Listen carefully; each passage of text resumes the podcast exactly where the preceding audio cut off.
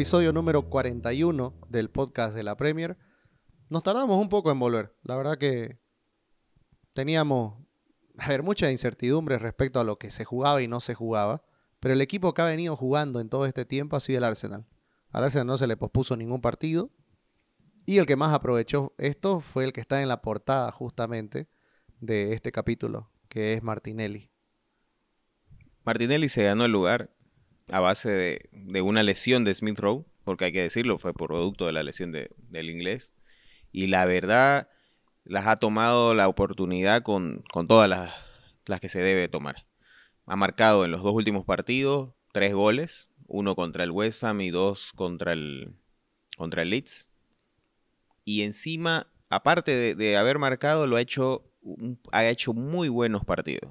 Ya venía jugando desde el partido contra el United, juega contra el Everton, bueno, dos derrotas, vuelve a jugar contra el Soton. Son cinco partidos que viene jugando Martinelli, de los cuales puedes decir que tres a cuatro ha jugado a un nivel más que aceptable.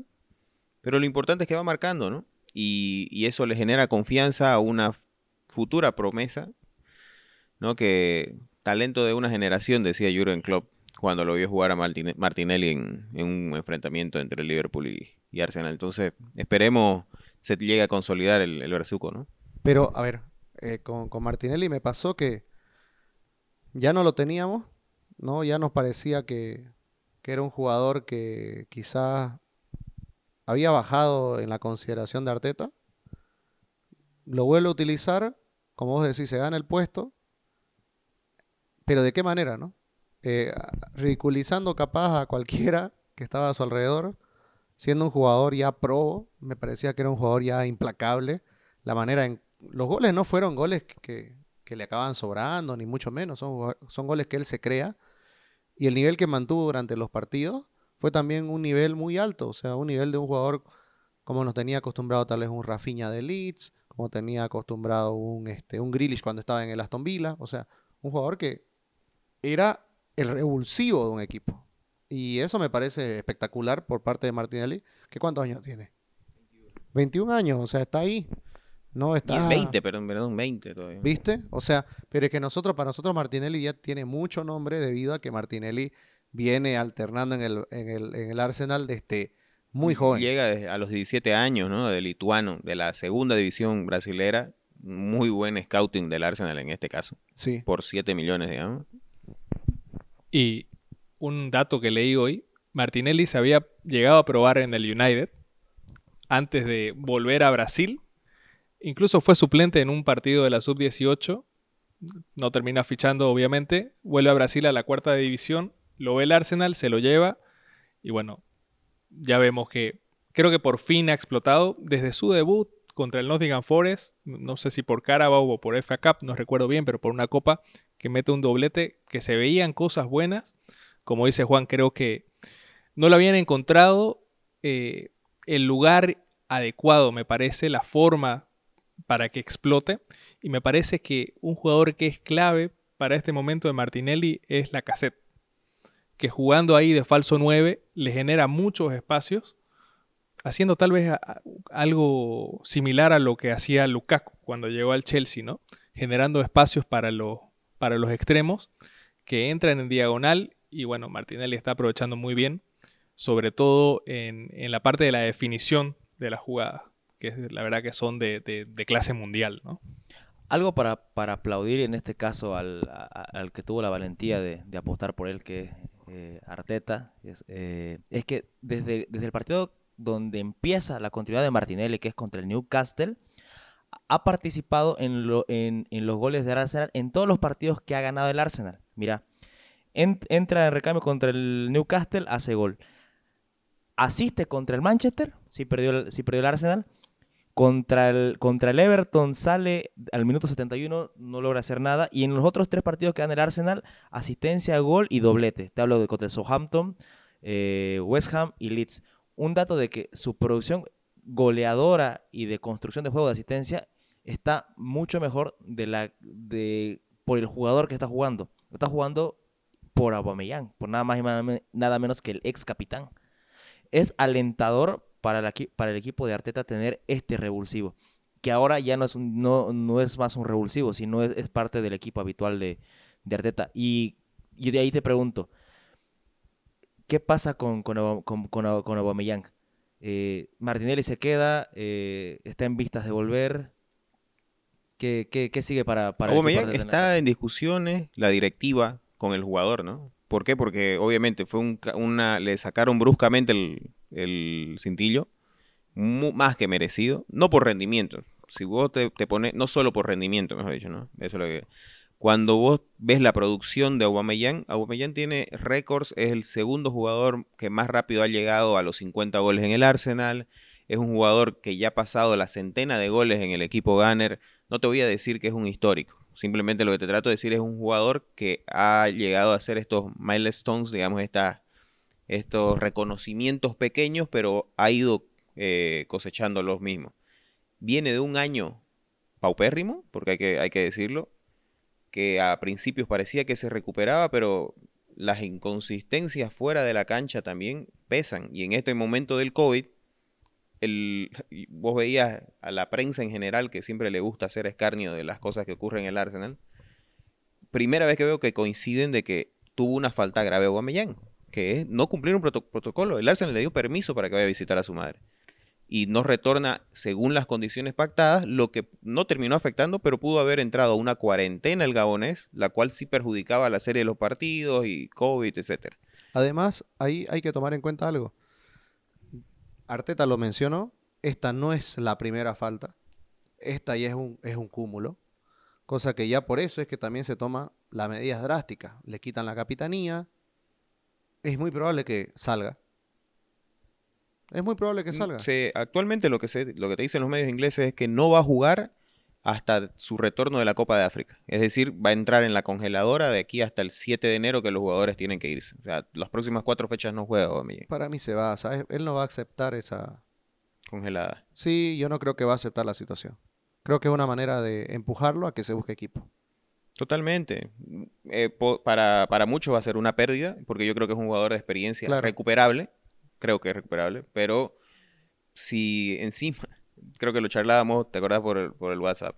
Decíamos, esto le puede ser un tiro al pie a Arteta, porque un- en este momento, después de haber perdido con el Everton, sancionas a tu capitán y no te sale la apuesta de la sanción, eh, todos los cañones iban a apuntar en contra del, del entrenador, ¿no? Porque hace, le salió bien, los recambios están jugando mejor y vamos para adelante, ¿no? Hay plantilla, se puede decir. Que, que yo, yo con Martinelli, vale la declaración, me parece una figura excluyente, tiene estas cosas, pero no te olvides que es de cristal. Al igual que Smith Rowe, son cracks, son buenísimos. Y otra cosa que Son de cristal. Son momento de Martinelli. Eh, está pasando por un buen momento, no sabemos, así por, por el hecho de que es de cristal, de que todavía es muy joven me- mentalmente, quizás no ha llegado a la madurez. Puede llegar un momento de la temporada que vuelva a caer en un bache donde sí aporte en la construcción de juego, pero ya no en la productividad de, de goles y asistencia. ¿Y qué perdes con Aubameyang? El Arsenal tiene 27 goles a favor en la temporada en Premier. Creo que 7 hizo Aubameyang. Perdés casi un 30% de gol. Exacto. No deja de Perdés mucho sin, eh, con, con- Sin el Gabonés. sin el Gabonés. Pero eh, yo creo que va más allá. Eh, el, el Arsenal ahora, su, en la po- con la posición que tiene en la tabla, su- sus expectativas cambian a lo que es el principio de la temporada. Pienso yo que es muy valiente lo que está haciendo Arteta. es para aplaudir, pero también es un poco arriesgado para lo que ahora pueden hacer, puede hacer el Arsenal. Totalmente. Pero aquí yo quiero quedarme con algo, porque yo la verdad, de toda la temporada, nunca me había sentido tan, vamos a decir, emocionado después de la victoria del West Ham. No voy a hablar tanto de la de Leeds porque es un equipo que venía en capa caída y, y estamos mal y ahorita vamos a profundizar un poquito en el Leeds. Pero la victoria ante el West Ham le ganó tácticamente, hombre por hombre, un partidazo redondo, clean sheet, muy bien ganado y no es fácil. O sea, muchas veces se habla, el Arsenal le está ganando a un equipo menor. Oye, ahora todo, le está ganando a todos los que tenía que ganarle. Sí, ahora me duelen mucho más la derrota con el Everton, la derrota con el United. No porque sea el United, ¿no? Sino porque era un partido para mi gusto que podía, si se planteaba mejor, ganarse o empatarse. El Everton ni que ese día, digamos, ¿no? Y son puntos que al final de la campaña van a doler pero la victoria contra el West Ham, yo creo que, no te voy a decir que es un golpe sobre la mesa, porque tampoco es que el tablero los revolucionaron, pero sí ya te da esperanzas de que podés jugarle a equipos que vienen en buen momento. Pasa también por otro lado. Creo que el Arsenal aprovechó los rivales de turno. Aprovechó también este. A ver, a veces cuando te tocan rivales que te juegan un poco parecido, hablábamos de eso, ¿se acuerdan? Te cuesta menos preparar los partidos porque tenés que hacer ajustes mínimos. Y a veces también mucho la seguidilla que te da equipos en formación como el Arsenal le favorece estos calendarios. Creo que el calendario que tuvo el Arsenal fue saludable, si quieres verlo así. Y creo que Arteta no solamente se puede, digamos, jactar de haber encontrado un equipo, sino que tiene que estar también atento. ¿Por qué? Porque el equipo apareció cuando ya el otro equipo estaba completamente derrotado, a mi parecer. No en ambas situaciones. Pero el Arsenal no, no puede confiar en estas figuras. Lo que hablaba José, lo, es muy esporádico a veces Martinelli. Si es que logra sostenerlo a Martinelli, vos lo dijiste igual son de cristal. Si logra sostener, a ver, es que ese es un tema, ¿no? Y es porque son jóvenes. Sostener a Smith Rowe, sostener a Saka, sostener a, a, Odegaard, sostener a, ahora a Martinelli. O sea, si vos sostenés a estos jugadores, y, y también no estoy pidiendo algo que, que sea muy fácil de lograr. O sea, el Liverpool llegó a ponerle a sostener a Salah, pero lo que cuesta y lo excepcional que es que un jugador sostenga eso. O sea, vos te buscás en toda la liga, ni Cristiano Ronaldo lo puede lograr. ¿Entendés? Es algo muy difícil de lograr. O sea, que, que apareció un extraterrestre hace unos años que se llamaba Messi y pareciera que es fácil de hacerlo. Pero no. Sostener cada fecha es muy complicado. Pero en este nivel de Premier, el Arsenal para lograrlo necesita por lo menos uno que sostenga esa regularidad. Y creo que hasta ahora no lo encuentra. Obviamente, me refiero en ofensiva, porque en defensiva para mí lo que Ramsdale es un jugador ya asentado. Tomiyasu me sorprende cada vez más. Gabriel igual. Tal vez White y la banda izquierda sigue un poco en deuda. Pero adelante, de la mitad para adelante, no decís, a ver, te preguntan cuál es el jugador confiable del Arsenal. Te Claro. quedas, te quedas así calladito porque Son jugadores muy jóvenes también. Pero a mí me parece que lo, lo bueno que tiene el Arsenal es que los rendimientos de los jugadores vienen por una idea de juego. Vienen de una idea de juego que les favorece. Entonces es más fácil que esos buenos momentos lleguen. Cuando, por ejemplo, en el United, dependen mucho de la inspiración que tengan ese día. ¿no? De que estén, de que hayan despertado con el pie derecho y te puedan meter un pase preciso o que tengan un buen timing para ir a, a un corte. De- depende de esas cosas. No sé, tal vez con Ragnick vaya, vaya cambiando la cosa. Pero me parece que el Arsenal, Martinelli en este caso, como te decía, el buen momento tiene mucho que ver con la, con la tarea que está haciendo la cassette. La cassette le está generando muchísimos espacios, está jugando muy bien. Y me parece que esas asociaciones, mientras se puedan mantener, mientras no hayan lesiones, va a tener buenos resultados. Pueden tener mejores partidos, puede ser que, que eh, en alguno le conviertan un gol más del que puedan convertir, pero me parece que se, se está viendo la construcción de un equipo confiable, a mi parecer, ¿no? No sé, habrá que ver eh, qué pasa con el tiempo, ¿no? Es un proyecto que tiene el Arsenal ahorita muy volátil, porque la salida de, de Aubameyang del plano, si querés, le da algo al Arsenal que, que, tenía, que quizás era un ancla la anterior temporada y esta, tenía una estrellita, donde, donde si estaba Auba en la cancha era buscarlo. Por eso que Auba agarraba y se, y se destacaba en la, en, en la punta izquierda al contrario. Ahora todos son jóvenes, todos son obreros, todos quieren sobresalir. Pero de todas maneras, esto puede ser, o sea, tres, dos malos resultados seguidos puede fulminar en la cabeza de estos jugadores, porque son jovencitos. Ya, ya, ya, ya, ya, ya lo han mostrado en la anterior temporada que se pusieron al, al- al equipo Tierney, Saca, y al final de cuentas hicieron lo mejor que pudieron, pero no les alcanzó.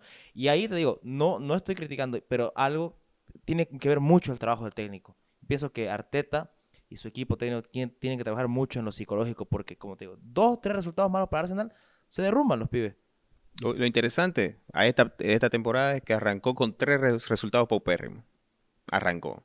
Tuvo dos resultados malos contra Liverpool y Everton. Tuvo igual, ma- sumada encima la derrota con el United. Tuvo igual un pequeño bache. O sea, eh, a diferencia de la temporada anterior, que, que creo que esto es lo que particularmente, ¿no? Porque hay, hay mucho hincha volátil, ¿no? Que quiere ganar todo y vamos para adelante. ¿no? Que no es así. Es proyecto. Siempre se ha vendido proyecto. Y aquí, la verdad, yo he visto que el equipo, partidos clásicos que el Arsenal debería perder, por ejemplo, el arranque contra el Soton. Si ustedes lo vieron ese partido, este era el partido que vos decías, este partido lo tiene que ganar el Arsenal y empezó mal y no recibió gol y de ahí terminó goleando. ¿Me entendés? Esa, ese chip mental de los partidos que, que parecía que el Arsenal iba a ser un Arsenal está cambiando. ¿Me entendés?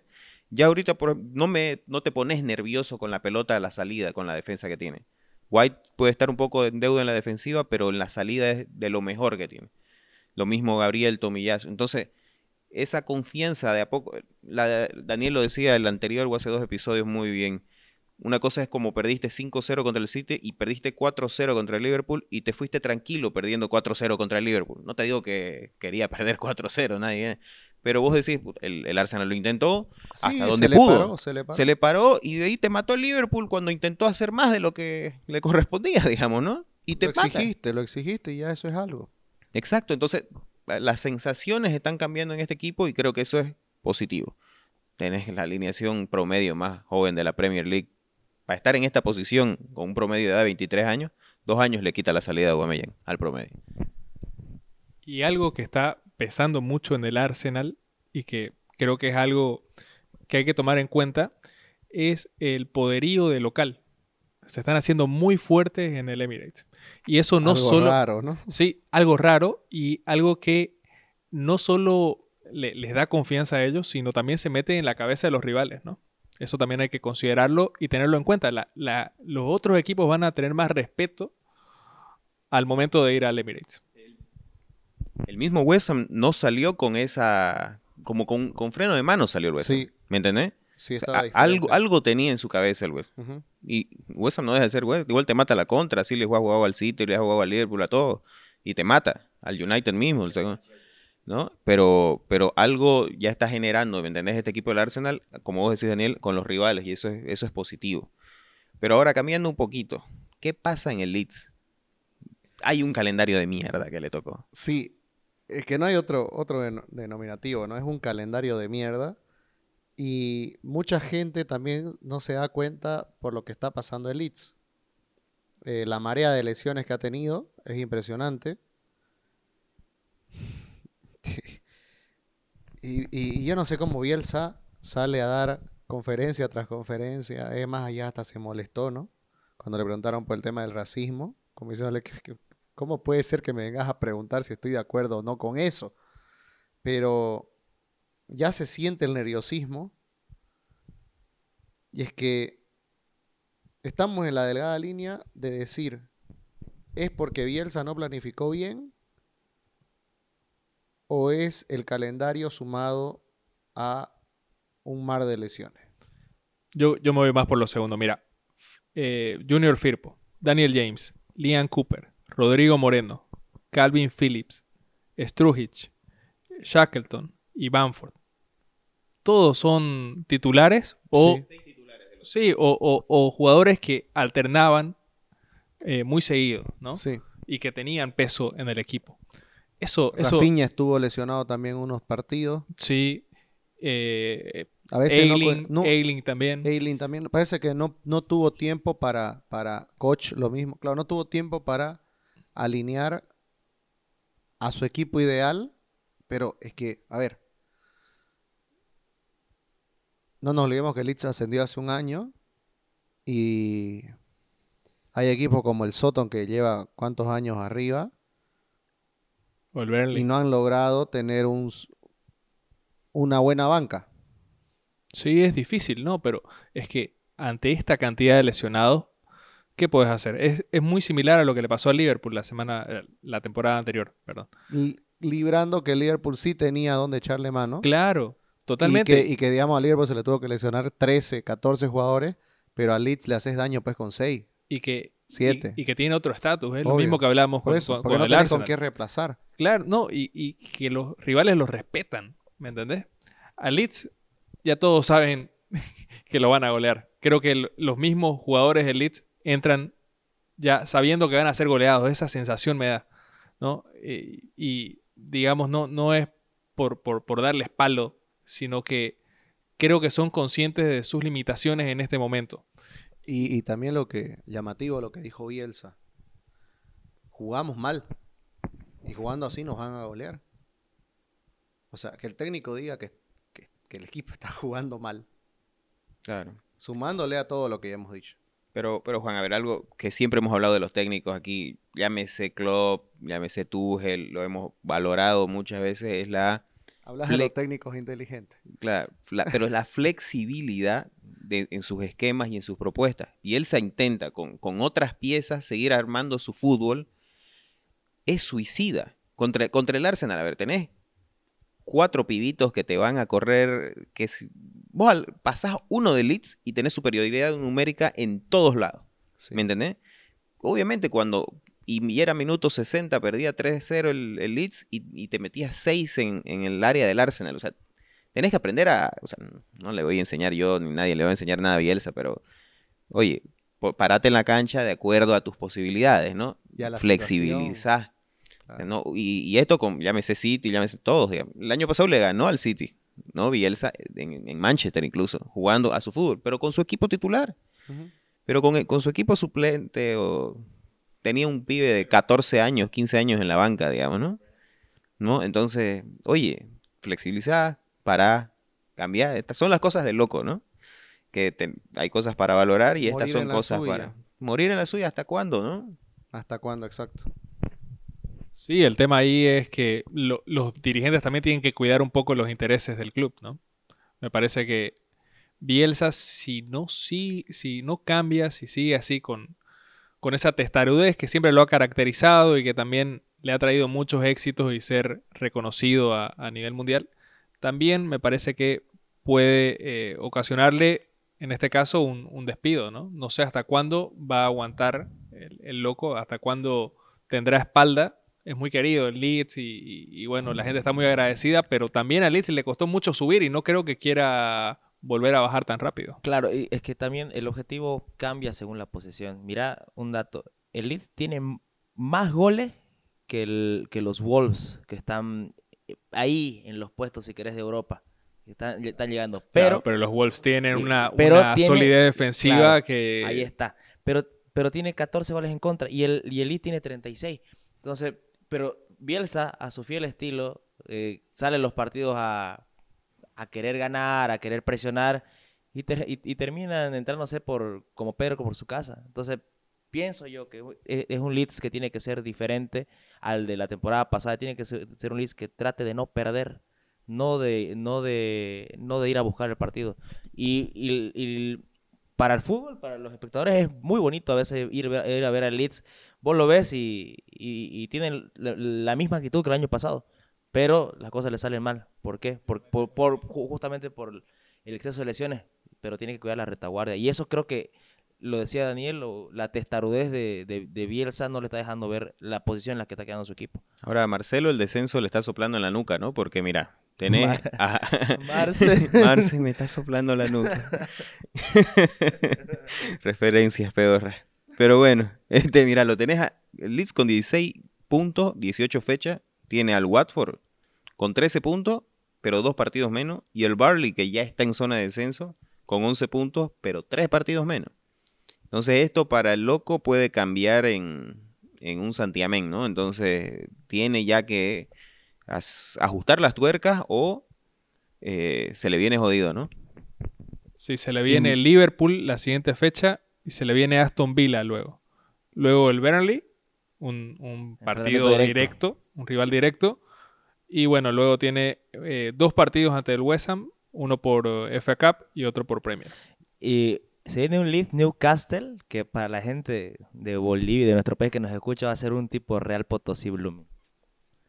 Los dos equipos por peleando por quién, quién entra a zona de descenso. Sí, un, du- un duelo directo, un duelo directo y me parece que Bielsa tiene que salir bien parado de esos partidos si, si quiere seguir viviendo en Leeds. Claro, a ver. El Leeds para mí está camino a la ruina. No veo que sea un paciente que vaya a reaccionar. Lo veo un paciente que está yendo al ataúd. Con el ataúd me refiero al descenso. Creo que no le van a dar los víveres, pero tiene la suerte de que hay enfermos terminales. Uno es el Soton. Al Soton yo no lo veo esta temporada. Creo que otro es el Barnley. Creo que al Barnley ya se le va a acabar los créditos. Creo que no puede sostener ya. Otra vez no volvieron a fichar nada. ¿Me entendés? Sí, lo- lo- lo- los dueños del Burnley están Están experimentando hasta cuándo les puede, hasta cuándo se pueden mantener en Premier sin gastar nada. Exacto. Y eso indefinida, o sea, en algún momento tiene que terminar en descenso. ¿no? Exactamente. Es parte del experimento, digamos. Obvio. Y tenés, aparte, este, equipos que. El Norwich es un, es un ascensor.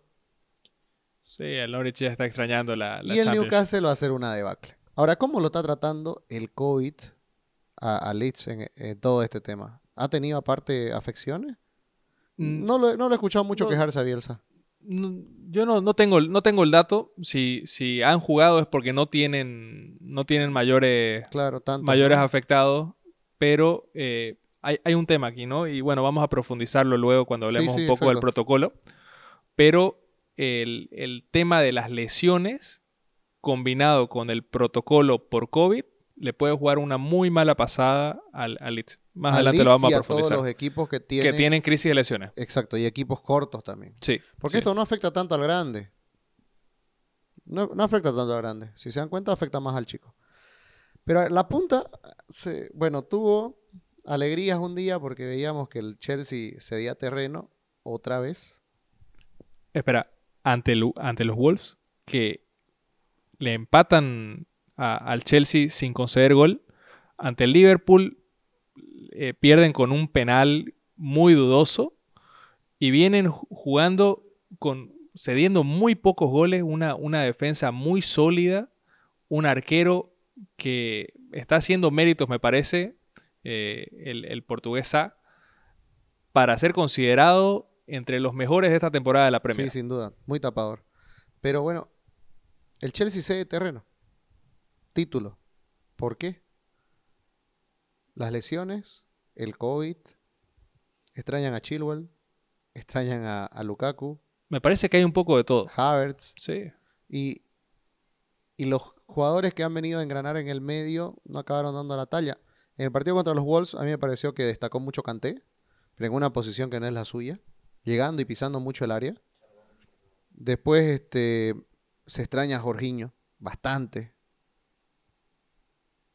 Y Kovacic, a lo Kovacic, ¿no? Agachar cabeza y tratar de ser un box, a- un box to box, pero sin criterio. Claro que Kovacic llegó recién de lesión, no, no le puedes exigir nada, no, no nada, pero no tanto. Sí, y, y Saúl que Es Es una Saúl. lágrima. es Saúl. una Saúl, lágrima. Saúl- Candidato al peor fichaje de la temporada. sin duda. Yo creo que lo ponemos ahorita de, de una vez para armar lo- lo- a- los premios de Siempre ponemos en los premios, ¿no? Al fichaje, al peor fichaje, y creo que está ahí, candidatazo. candidatazo. Y, a ver, es que Tuchel, mucho hay memes, todo con el Chelsea, pero Tuchel está peleando con dos de los equipos más en forma quizás de la Premier League. No quizás, son los dos Son equipos los más dos. en forma. Con un equipo no tan en forma. La resaca Europea. Chelsea le llegó. A mí me parece que le está golpeando y el Chelsea hay momentos que hay mucha inseguridad y hay poca certeza.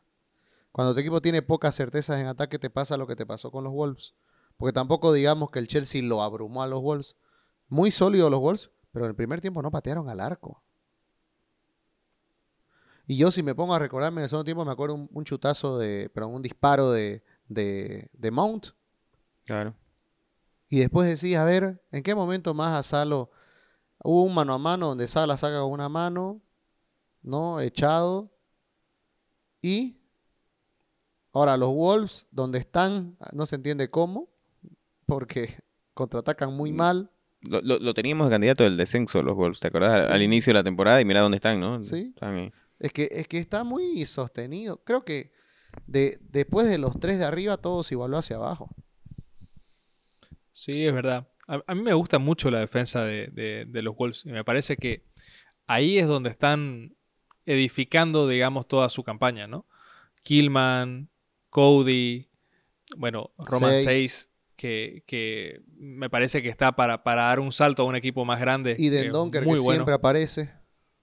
Sí, me parece Den que, es, digamos, el comodín. Si, si tiene que ir al medio, va. Y si va- tiene que ir al central, lo hace. me parece que este equipo tiene la solidez como para plantear, pa- pa plantarse ante los grandes, para plantearles un buen partido, y también tiene lo suficiente para ganar ante los chicos.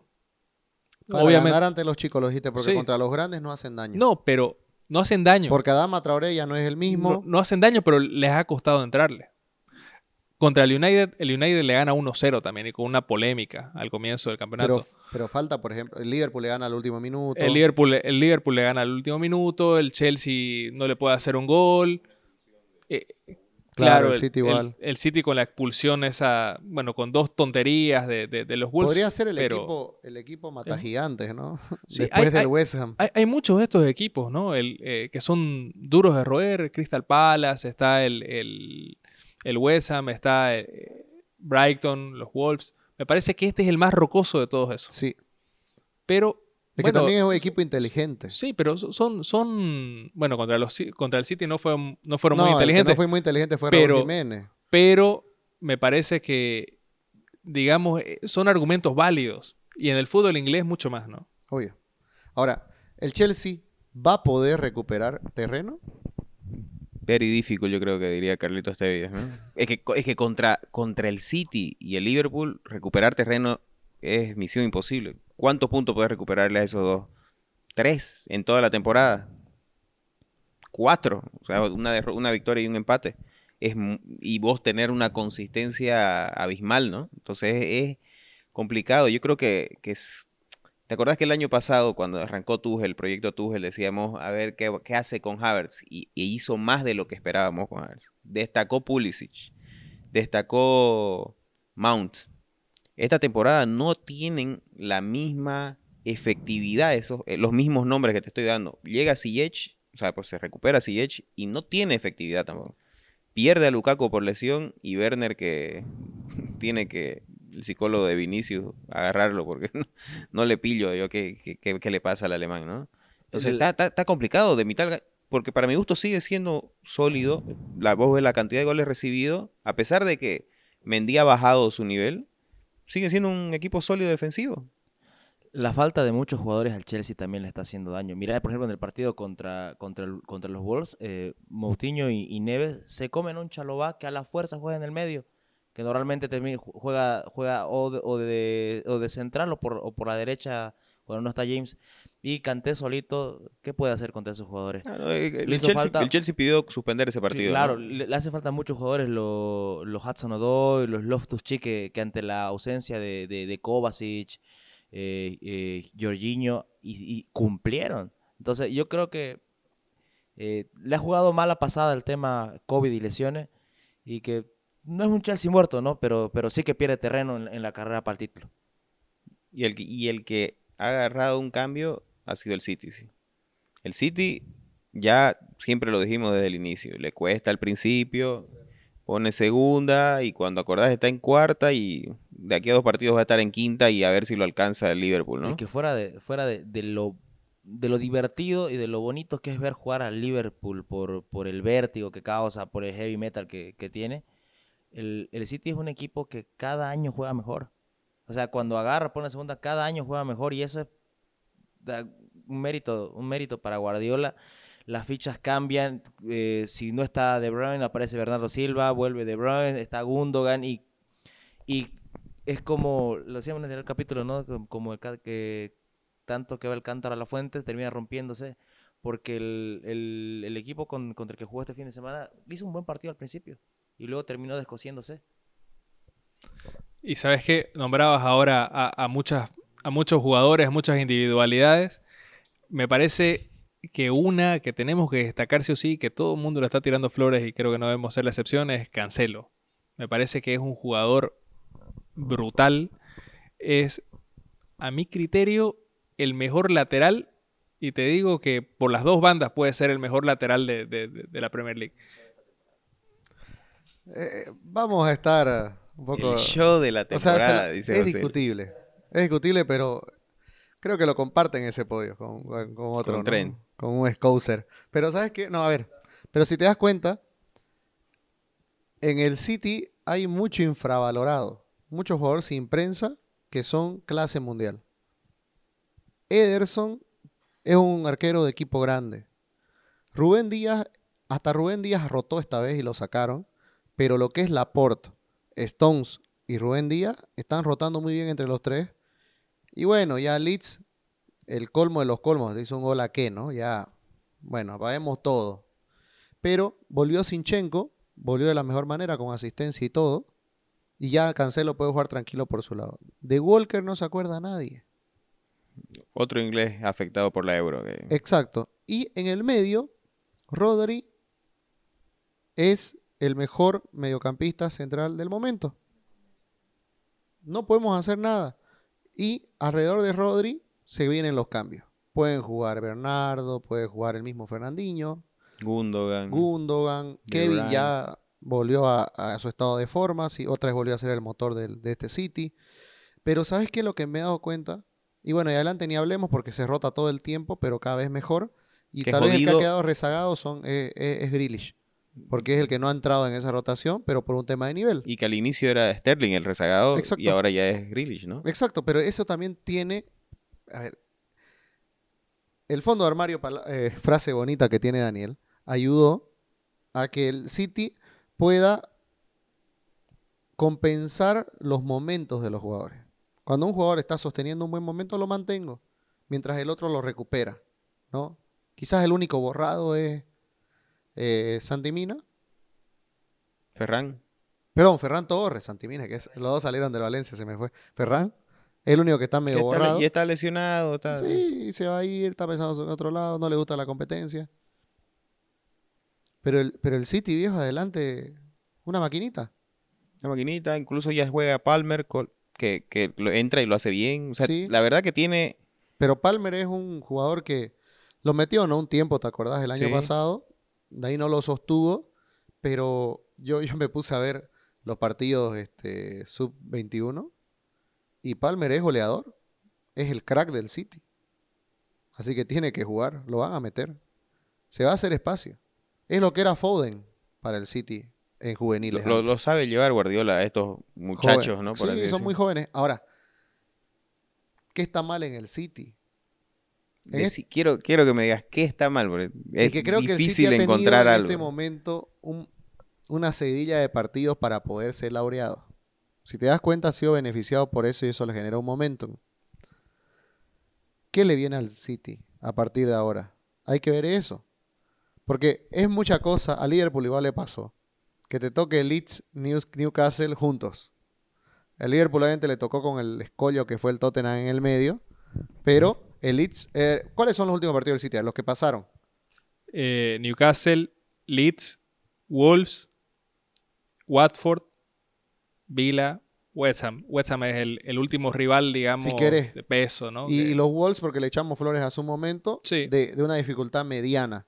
Pero después estás hablando de Watford, Leeds, Newcastle, equipos de la mitad para abajo. Ahora lo que se le viene no está, no está nada fácil, ¿no? Se le viene Leicester, luego Brentford, Lindo que tal vez son los, los- los partidos, digamos, más accesibles de- de- del calendario próximo. Ya luego se le viene el Arsenal, Vamos, Arsenal. el Arsenal y el Chelsea. Vos El enfrentamiento que directo. el Brentford y que el, y que el Leicester, pero ojo, si esos equipos se levantan con el pie derecho ese día, Sí, te pueden hacer partido. Bueno, de hecho se lo han hecho al Arsenal, se lo han hecho al Liverpool. Son equipos Son atrevidos. equipos de cuidar. Son equipos atrevidos. Así que acá podemos ver, pero si pasa, que ya lo dijimos, a ver, esto me, me- me suena a disco rayado, lo dijimos la anterior temporada, ¿te acordás? Dijimos alguna y dijimos, a ver, si pasa esto, esta seguidilla, el, el City sale campeón. Y otra vez podemos decir, si pasa esta seguidilla, el City sale campeón. Y lo más seguro es que lo vaya a pasar. Sí, e- es lo más probable, es lo que la, la estadística también prevé y eso termina siendo confiable muchas veces, otras veces no tanto, pero me parece que ya es un dato a tomar en cuenta. Ahora, yo creo que es más probable que el City ceda puntos empatando, o sea, Que perdiendo. ¿eh? que perdiendo. Entonces, me parece que para afrontar esos partidos, más que ser atrevido, hay que, hay que ser sinvergüenza y meterse atrás. Pero ahí va una- un tema, Daniel. No todos los equipos entran con los mismos intereses. ¿Se entiende? Totalmente. Es que no todos entran pensando voy a jugar para el Liverpool, en este No, no, caso, sino que hay muchos equipos que necesitan salir a ganar o que el técnico, yo entiendo lo que vos decís, pero no muchos entran a decir no quiero que el City me humille. Porque también yo creo que el equipo que es más difícil ganarle en Premier es al City. Sí, O es el sea, no te digo que es- no te voy a decir es el mejor equipo, porque para mí eso es Debatible, totalmente. debatible y cambia, ¿no? Porque hay momentos de Es forma en momento, los- es momento. Y además, en una temporada no es que el equipo haya tenido un estado de forma ideal sostenido todo el campeonato, no. Todos los equipos campeones suben, bajan, suben, bajan en diferentes momentos. Hay que saber cuándo subir y cuándo estar en un nivel medio y sostenerlo y no, no ir perdiendo. Y, y eso Guardiola lo aprendió, porque antes no lo sabía hacer, no lo sabía administrar, acuérdense. Pero ahora que lo aprendió, bueno, anda a pararlo, ¿no? Mira, un dato no menor que les pasaba ahorita al grupo. Desde la 2012-2013, el que es campeón en Navidad, es decir, que va primero en la tabla, de estos nueve años, en siete, él se mantiene el campeón. Y ya tiene cuatro puntos de ventaja el City, ¿no? Solamente lo han dado vuelta el Leicester, porque bueno, en la 2015-2016 estaba puntero para Navidad el City, lo terminó campeonando el Leicester. El Arsenal en la 2013-2014 era el primero en la tabla, lo ganó el City. Y luego en la 2020-2021 el Liverpool iba primero y lo ganó el City. Y mira que era, cinco títulos en, en, nueve años.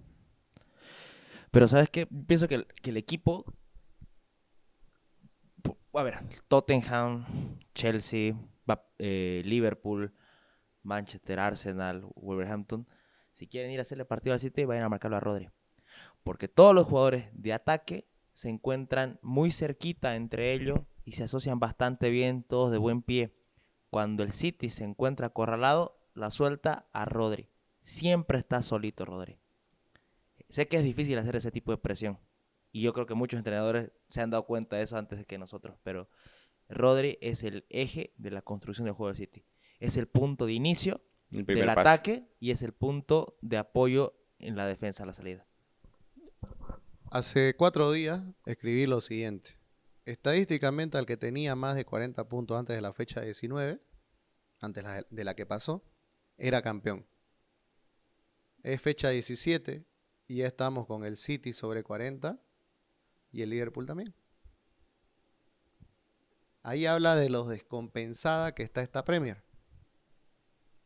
¿No? Eh, hablábamos en la previa de que es dramático los goles en contra o la diferencia en contra de gol que tienen todos los equipos de la Premier, excepto 5. Y es por lo dominantes que están acabando siendo dos equipos en específico, el Liverpool y el, y el City. Entonces, Y ahora, y ahora vayámonos. Ahora me va a tocar recibir, obviamente, por el 2 a 2 que pasó en Londres. Creo que fue. Hace mucho no veíamos un partido tan Premier. buenísimo, ¿no? Buenísimo. Espectacular. Di- muy disfrutable. En el cual hubo un héroe villano, que fue Allison.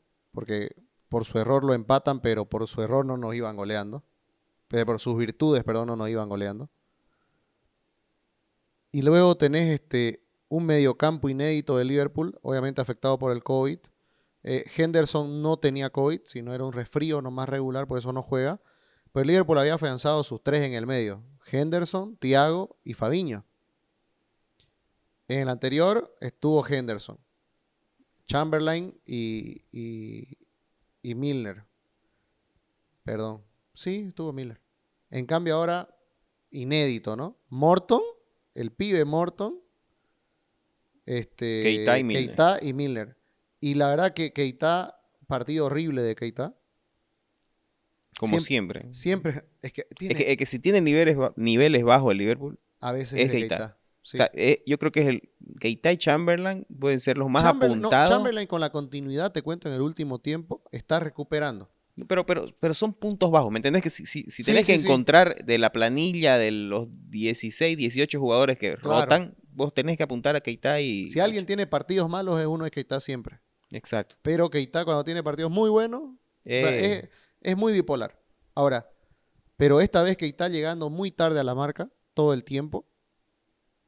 Y Milner, pucha, tengo que decirlo, pero Milner ya a la edad, Ya llegó. ah, sí, y, y le cuesta el despliegue. Y creo que lo dejaron muy pequeño a Morton. Morton hizo un partidazo, pero no abasteció. Y algo que decía Carragher, que a la vez se equivoca. Con Fabiño esto no hubiera pasado. Porque según él, con Fabiño, el Liverpool no queda tan ancho o tan amplio en distancia entre jugadores como lo hace sin él. Pero para mí es falso, porque el Liverpool no queda así, porque Thiago, Henderson y Fabiño, los tres, son unos maestros del posicionamiento. Están locos los tres. Siempre están bien parados.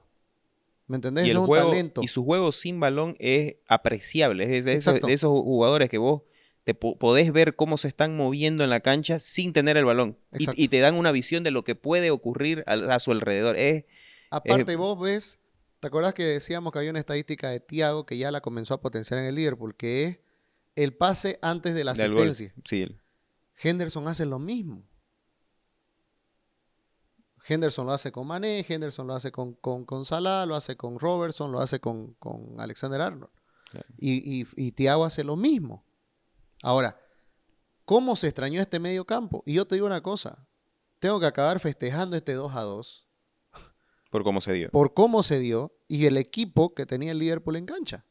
El medio campo más que todo. Eh, Y, y, y a ver, y contame, a ver, Juan, ¿cómo afecta la verdad no tener a Van Dijk en la defensa?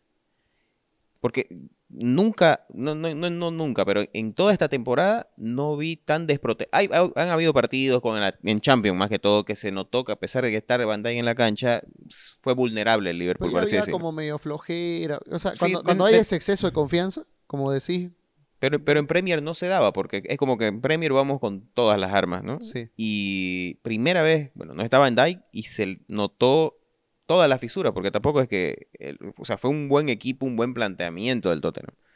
Pero con poco lo lastimó. Sí. Con muy poco. Lo que pasa es que, otra vez, con Van Dijk no hubiera mejorado. Me parece que hubieran, se hubieran dado los mismos espacios. Me parece que fue un buen partido de Konate y Matip. Mira lo que te estoy diciendo. Me parece que fueron buenos partidos. Sino que, si te diste cuenta, Trent y Robertson, hasta por ahí va el tema de la expulsión de Robertson, tuvieron que pasarse revoluciones para tratar de nivelar lo mal que estaba o lo abierta o lo permeable que era el medio campo. Porque el Liverpool, ¿dónde recupera? En el medio, nunca recupera atrás.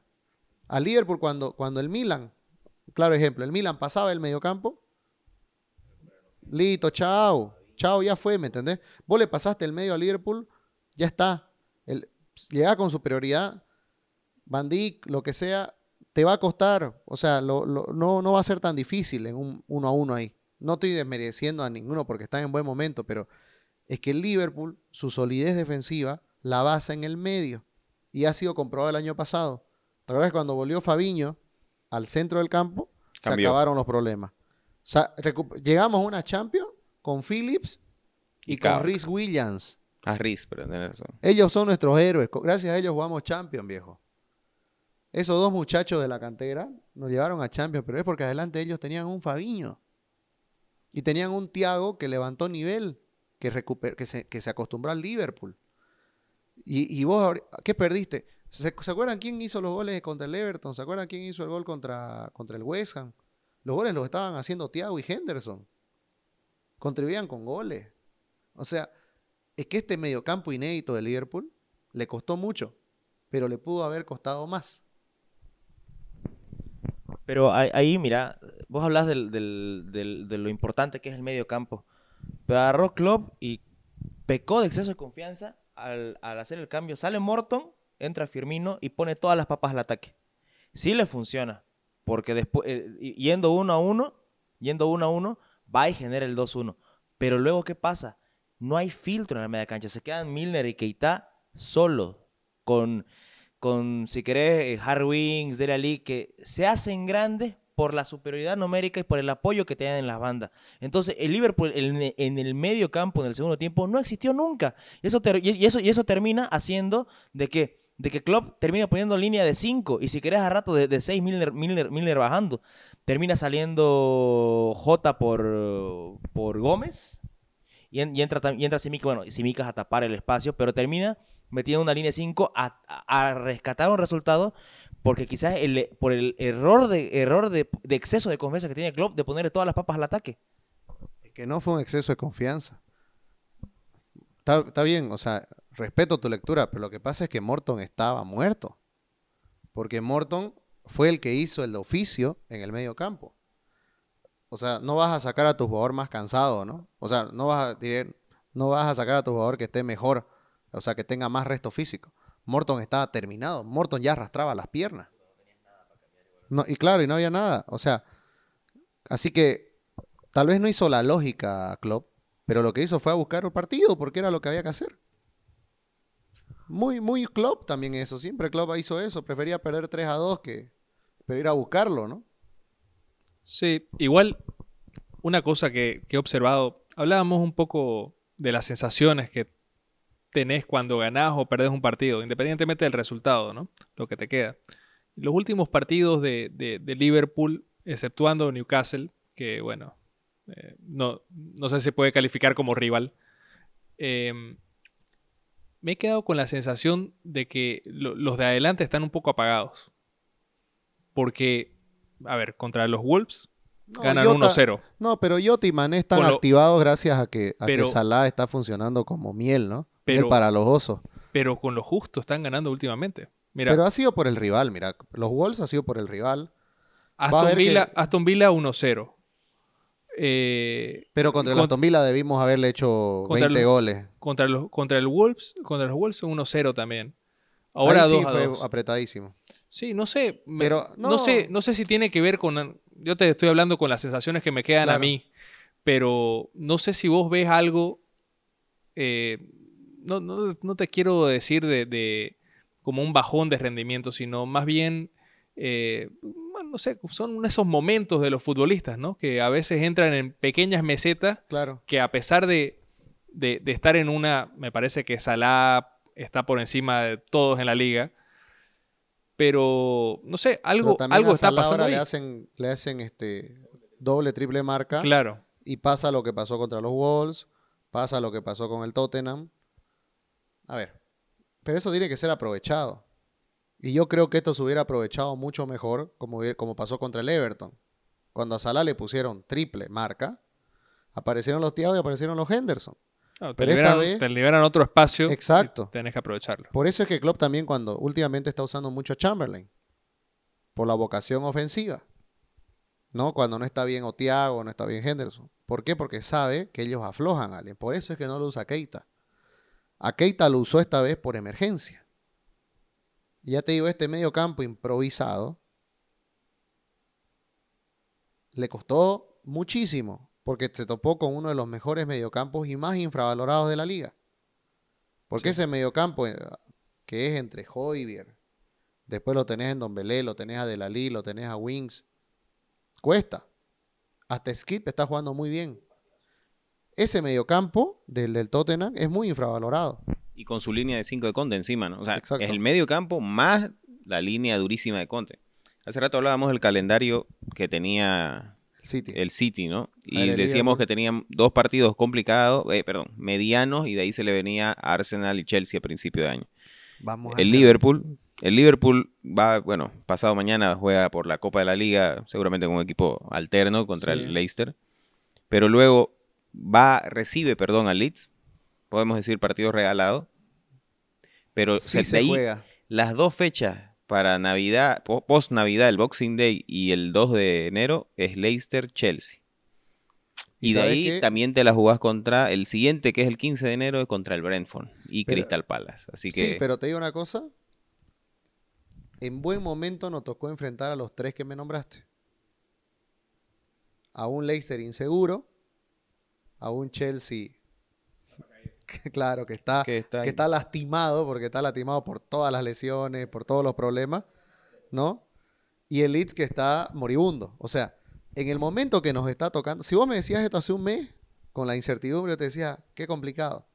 Pero si me lo decís ahora, sabiendo que ya va a oler Fabiño, sabiendo que va a oler Tiago, sabiendo que va a oler Henderson, sabiendo que ya está Firmino en forma, ¿no? Yo te digo, bienvenido. Es más, yo no descartaría. Tengo, tengo un sueño. Tengo un sueño, porque siempre el Liverpool lo hace así, no sé si por marketing. Pero tengo un sueño, creo que quizás el 24, el 25, como cuando nos regalaron la renovación de Klopp, nos regalen la renovación de Salah. Porque por lo que he estado leyendo, ya está muy avanzado. Sí, bueno, Salah quiere quedarse. Obvio. Pero, Liverpool pero quiere que no- retenerlo. Daniel, hasta que. mira, No, obvio, es eh, que era una cuestión de tiempo. Como Sí, así sí, vos tal vez están esperando el momento justo por marketing Porque- para ¿Sabe por qué? Porque se acabó la bulla. Sí. La verdad que había mucha bulla y todo, Sí. pero últimamente nadie dice nada. Y cuando pasa eso, mayormente es porque. Solo un dato, se- men- no me- que no es tan menor, ¿no? Se te van a la Copa de África Mané y Salah para Sí. el mes de enero. Eso sí, El Puede condicionar. ha hablado con las federaciones de ambos, eh, de ambos este, Países. países para que solamente se vayan dos partidos. Se sería el Brentford Crystal Palace, quizás. Exacto. Es probable. Y ya es manejable. Y Matip ya dijo que no se va a ir. Que no la va a jugar. Ah, bien, perfecto. Y Keita se puede ir. Lo, a jugar tranquilo. lo van a colgar en, en Camerún. a- ¿Qué le importa, a?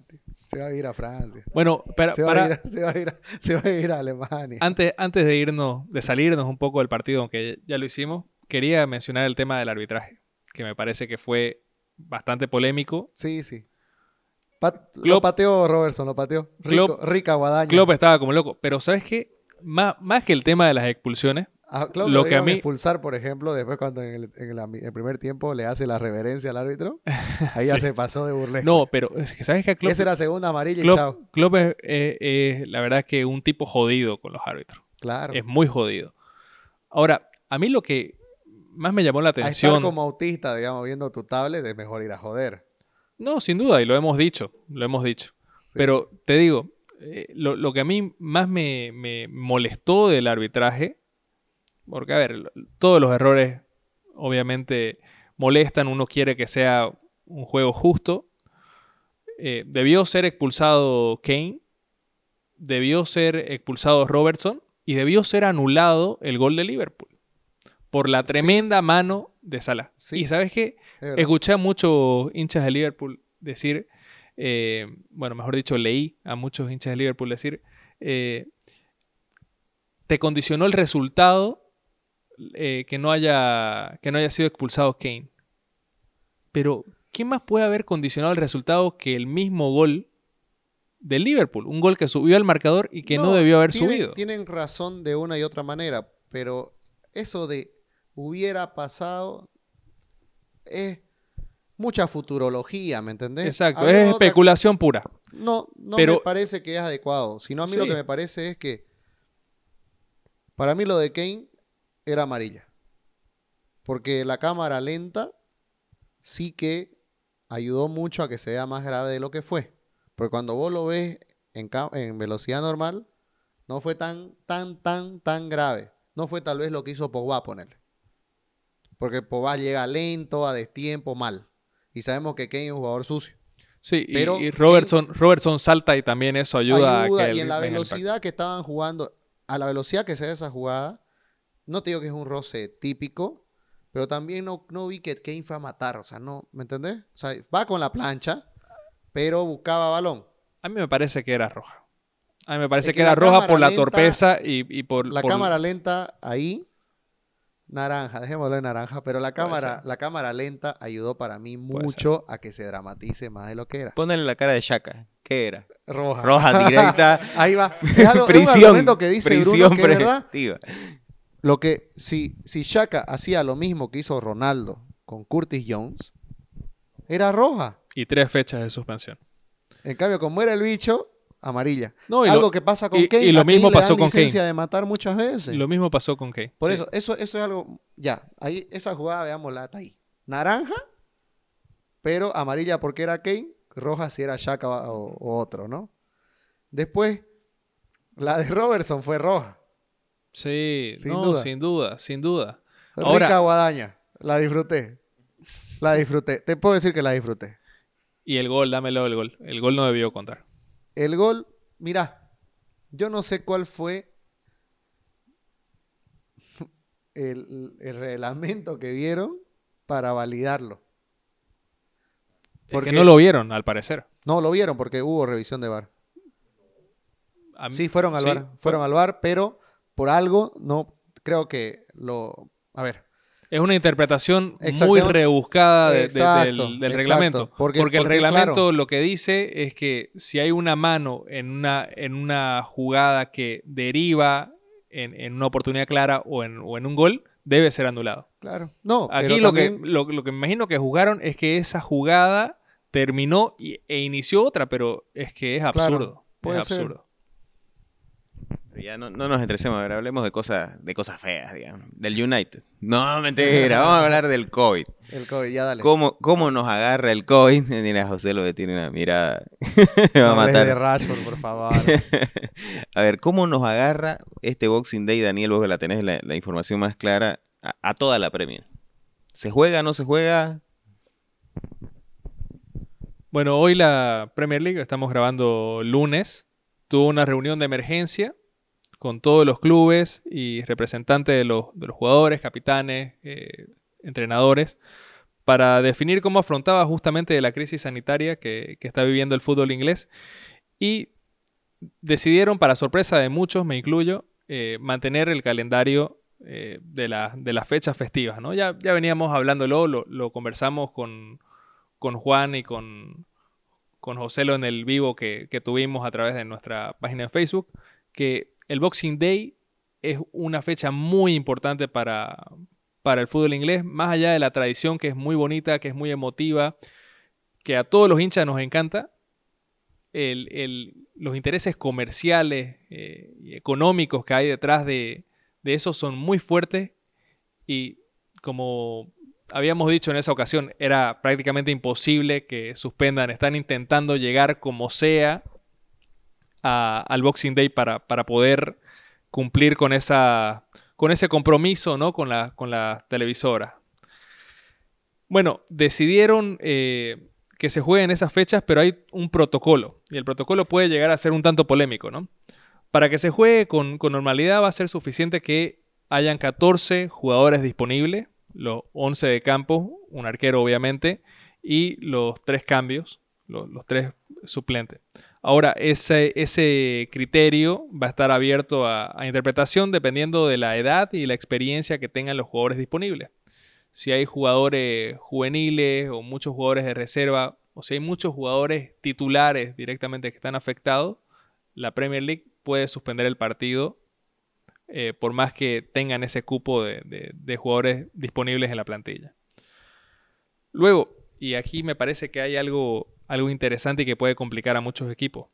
Los jugadores que no tengan un esquema completo de vacunación, es decir, las dos dosis, o bueno, en el caso de, las- de las, de las vacunas que son de dosis única, que tengan por lo menos esa dosis, van a tener que aislarse por 10 días si tienen contacto con algún positivo. Hay un porcentaje de 23%, al- alrededor del 23% de jugadores de Premier League que no tienen el esquema completo de vacunación. Y obviamente si salta un caso, independientemente de, de- de quién sea, si es un jugador de reserva, si es, un, si es parte del staff o si es un familiar, los jugadores van a tener que aislarse por 10 días. ¿Qué hacemos con los antivacunas, con los terraplanistas? Ahora la Premier League va a entrar justamente en una campaña de, de concienciación y de intentar motivar a los jugadores para que se vacunen, pero obviamente no, no se los puede obligar, ¿no? Y lo tal vez polémico de este, de, de este punto es que los jugadores lesionados no van a contar como baja para suspender el partido. Es lo que decíamos, el Leeds Ay, loco. tienen dos, dos casos de COVID positivo o tres casos de COVID positivo y, y tienen siete lesionados, igual van a tener que jugar. Y ahí creo que se le puede complicar mucho a los equipos que tienen un plantel corto, que tienen crisis de lesiones o que tienen un- una baja tasa de, de vacunación en sus planteles. ¿no? Y me parece que ahí va a estar complicado. O sea que se pueden, se pueden venir muchas suspensiones todavía y se pueden venir muchas suspensiones de último momento, porque también otra de las medidas es que se van a realizar pruebas de PCR el día del partido. Entonces, probablemente horas antes vamos a saber cuántos casos hay y si se juega o no. Pero hasta el momento vemos Boxing Day. Hay Boxing Day. Hay Boxing Day. Uy. Hay este, partidos suspendidos en Championship, si no me equivoco. Sí, hay tres partidos suspendidos en Championship. Y, y bueno, seguramente van a haber muchos más, ¿no? ¿La Copa de la Liga se juega? Copa de la Liga se juega y bueno, la FA Cup también se va a jugar en, en enero. Aunque han surgido también los rumores de que los clubes han aceptado todas estas políticas para jugar el Boxing Day y cumplir justamente con, con las cadenas televisivas y todos los contratos que hay, pero que se replantearía la situación en enero, de acuerdo a, a- a cómo va evolucionando también la A cosa. todos los equipos que tienen jugadores en África les conviene, Totalmente. ¿no? Pero bueno, veremos, veremos qué pasa. Que no se vaya Pepe, por favor. que se quede, enero. Bueno, con esta petición tan humilde que hizo Bruno, finalizamos este episodio que estuvo muy bueno. Felices Y fiestas. Felices fiestas a todos, la verdad, pásenla muy bien, tengan un próspero Boxing Day. ¿no? Y que, y que el balón siga rodando y ojalá nadie se enferme y los que se tenían, los que no están vacunados se vacunen. Como dijo Klopp, no, no perjudiquen a los demás, digamos, ¿no? Que lo único que hacen es perjudicar, la verdad. Así que tengan un excelente, una excelente fiesta con la familia. Hasta la próxima.